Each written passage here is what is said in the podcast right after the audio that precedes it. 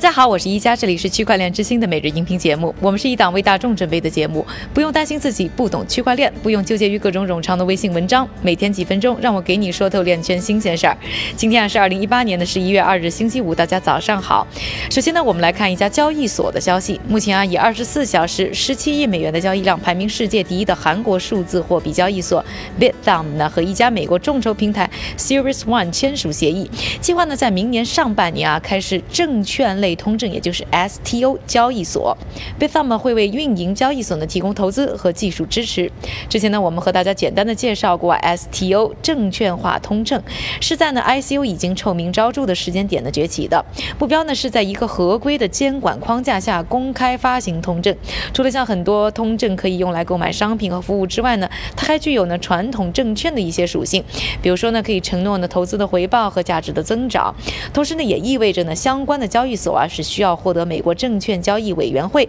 和金融业监管局的批准才能在美国运营的。而 Bithumb 的选择 Series One 也是因为他们啊，作为众筹企业，已经有了一个受到 SEC 监管的平台，可以呢支持代币、传统股票和债券的发行。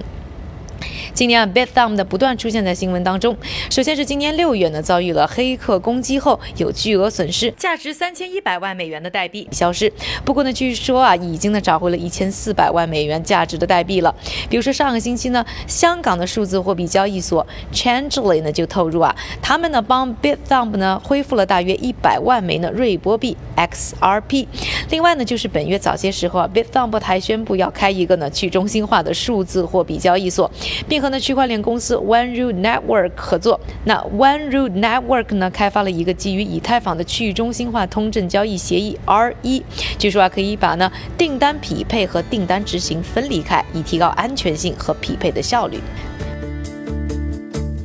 说完了交易所方面的最新动态以后呢，我们再来看一看呢融资方面的情况。几个月前呢，CryptoKitties 加密猫背后的公司，也就是十月十五日登上我们节目的。Dapper Labs 呢，获得过一轮啊，由 A 十六 Z 和 Union Square Ventures 牵头的一千两百万美元的融资。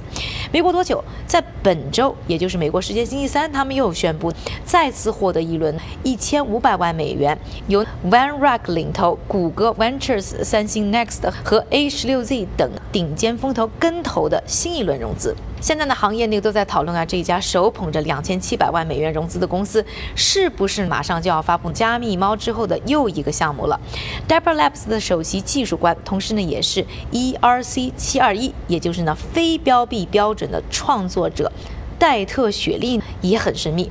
他只是透露未来几周的确会拿出些新东西。而在过去几个月的时间里呢，Dapper Labs 呢不断在挖玉币。Zynga 和 EA Sports 等传统游戏巨头的墙角，看来呢还是要继续从游戏端做强做大。而他们最终的目标啊是要成长为一个大型企业的同时呢，让上亿的人们可以进入区块链的世界。而这一系列的投资也证明啊，投资者们非常看好非标币市场和收藏品通证化的市场。那加密猫呢，对区块链行业的意义呢，很大程度上是在于他们创造了数字稀缺性和数字收藏品的开发。理念，哎，Van Rack 合伙人大卫帕克曼呢也是非常看好这一点。他表示呢，现在有很多 IP 品牌啊，尤其是那些在发行实物收藏品方面已经做得很好的公司，是非常愿意拥抱呢数字收藏品的。而 Dapper Labs 的首席执行官罗汉姆广阁楼呢也表示啊，数字所有权的演变和智能合约的互操作性呢，为消费者、创造者和平台提供商呢带来了完全对等的互动方式，可以呢消除过去中间商的。角色。至于未未来几周到底拿了那么多钱的 Dapper Labs 会捣鼓出什么样的新产品呢？是否还能再次创造加密猫的奇迹呢？我们将为大家继续关注。这里呢说完了加密猫背后的公司的最新消息以及呢交易所方面的一些动态之后呢，下面的时间还是交给我们的韭菜哥，他为大家准备了一系列链圈的最新快讯。我们先来看一组行业的数据。根据摩根士丹利的报告，仅在2018年，对冲基金、风险投资公司和少数几家私人资本公司帮助加密货币基金总数就增长了逾百分之十一。在不到两年的时间里，加密资产基金管理规模达到了六十四亿美元。另外，据 Blocked.com 报道，Coinbase 在2017年8月估值为十六亿美元。而据最新估值显示，他们的市值已经达到了八十亿美元，相当于公司在一年内市值增长了百分之四百。最后，摩根大通的一份内部报告认为，数字货币将继续维持这种波动，其生态系统将在很长一段时间内围绕着区块链技术展开，而区块链技术的不足将逐渐被完善，数字货币还将继续存在。接下来，我们来看一组企业的动向。全球第一个基于 DAG 技术并支持智能合约的高性能公链 Fathom 宣布，他们将和物联网巨头公司 Danfoss 合作，专注于提高 P2P 平台的能效。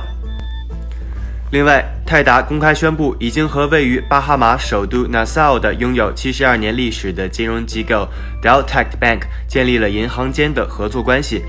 他们现在拥有该银行的十八点三亿美元资产，足以支持十七点八亿美元的未偿还 USDT。